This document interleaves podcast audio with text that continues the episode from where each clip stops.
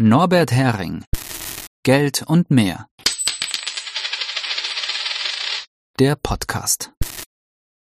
Eine staatliche Zensur findet statt. Der Nachweis ist da. 2. Dezember 2022.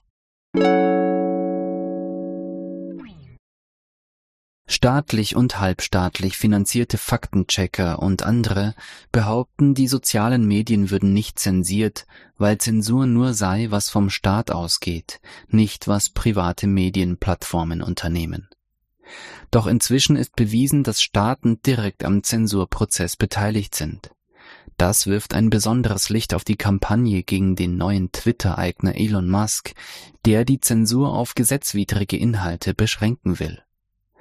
Die Faktenchecker des Bayerischen Rundfunks, die sich selbst mit dem albernen Namen Faktenfuchs belegt haben, schrieben 2021, Zitat, Immer wieder wird der Vorwurf laut, dass es Zensur in Deutschland gäbe, wenn man regierungskritische Inhalte äußere, ob in sozialen Medien oder generell in Medien. Doch was ist Zensur eigentlich? Wie steht es um die freie Meinungsäußerung und die Pressefreiheit in Deutschland? Und wird in sozialen Medien zensiert? Zensur wird klassischerweise als die staatliche Kontrolle von Äußerungen definiert.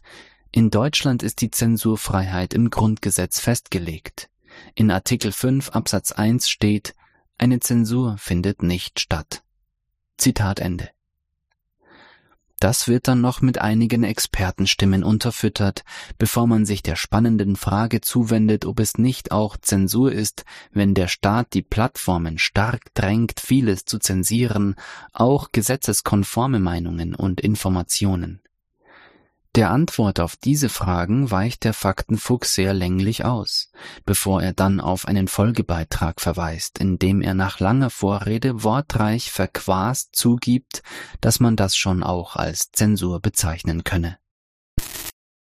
Auch direkte staatliche Zensur findet statt.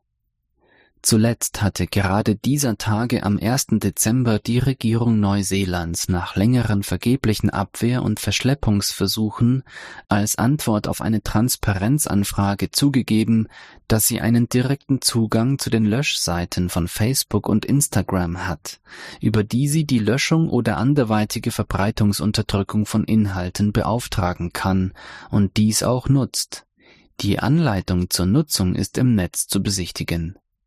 Auch andere Regierungen haben Zugang zu diesem speziell für sie eingerichteten Zensurportal der sozialen Medien, wie The Intercept am 31. Oktober als erstes Medium berichtet hat. Dabei geht es nicht nur vor allem um gesetzeswidrige Inhalte wie Volksverhetzung, Beleidigung oder Verleumdung, sondern um nicht näher definierte Disinformation, vor allem zu Themen Covid und Impfung, Russland und Ukraine sowie Afghanistan. Das ist direkte staatliche Zensur, auch wenn sich die Plattformen möglicherweise vereinzelten Zensuraufträgen verweigern sollten. Meines Wissens ist noch nichts davon bekannt geworden, dass die deutsche Regierung dieses Löschportal auch nutzt. Anfragen in dieser Richtung müssen möglicherweise erst noch gestellt werden. Die Informationen sind ja noch recht frisch. Musk der Zensurverweigerer. Stress mit der EU. Nachdem er jüngst Twitter übernommen hat, kündigte Elon Musk, der reichste Mensch der Welt, an, nicht gesetzwidrige Inhalte auf dem Kurznachrichtendienst nicht mehr zu zensieren. Das hat zu fast hysterischer Kritik von etablierten Medien und von Politikern an Musks, Zitat, populistischem Verständnis von Meinungs- und Redefreiheit geführt.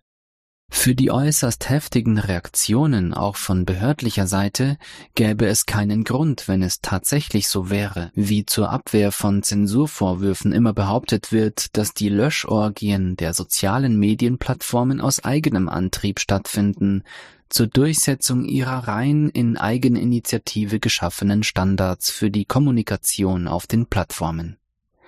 Nachdem EU-Industriekommissar Thierry Breton zunächst Milliardenstrafen und eine mögliche Sperre für Twitter angedroht hatte, mahnte Breton Twitter-Chef Elon Musk am 1. Dezember in einem Videotelefonat sehr eindringlich, es gebe noch gewaltig viel Arbeit, um Twitter an das EU-Recht anzupassen.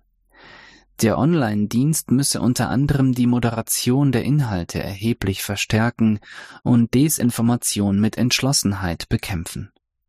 Das vor kurzem amtlich zu sozialen Diensten verkündete EU-Gesetz Digital Service Act DSA, das zwischen November 2022 und Februar 2023 in Kraft tritt, erlegt den großen Plattformen unter anderem auf, gegen systemische Risiken vorzugehen. Es wurde von der Bürgerrechtsbewegung European Digital Rights als Gefahr für die Meinungsfreiheit und Rechtsstaatlichkeit bezeichnet unter anderem erlaubt es der EU-Kommission, einen Notstand zu erklären, der ihr sehr weitreichende Rechte gibt, Inhalte auf sozialen Medienplattformen zu zensieren. Die großen Plattformen müssen entsprechende Zensurkapazitäten vorhalten. Dass die EU-Kommission mit Aussperren von Twitter droht, weil Musk nicht genug gegen Desinformation tue, zeigt, wie berechtigt diese Kritik ist. Desinformation ist etwas ganz anderes als strafbare Inhalte. Es ist ein Konzept, um die Medien in den Dienst staatlicher und überstaatlicher Propagandainteressen zu stellen, sei es in Zusammenhang mit militärischen Konflikten oder zur Durchsetzung von Impfkampagnen und Pandemiemaßnahmen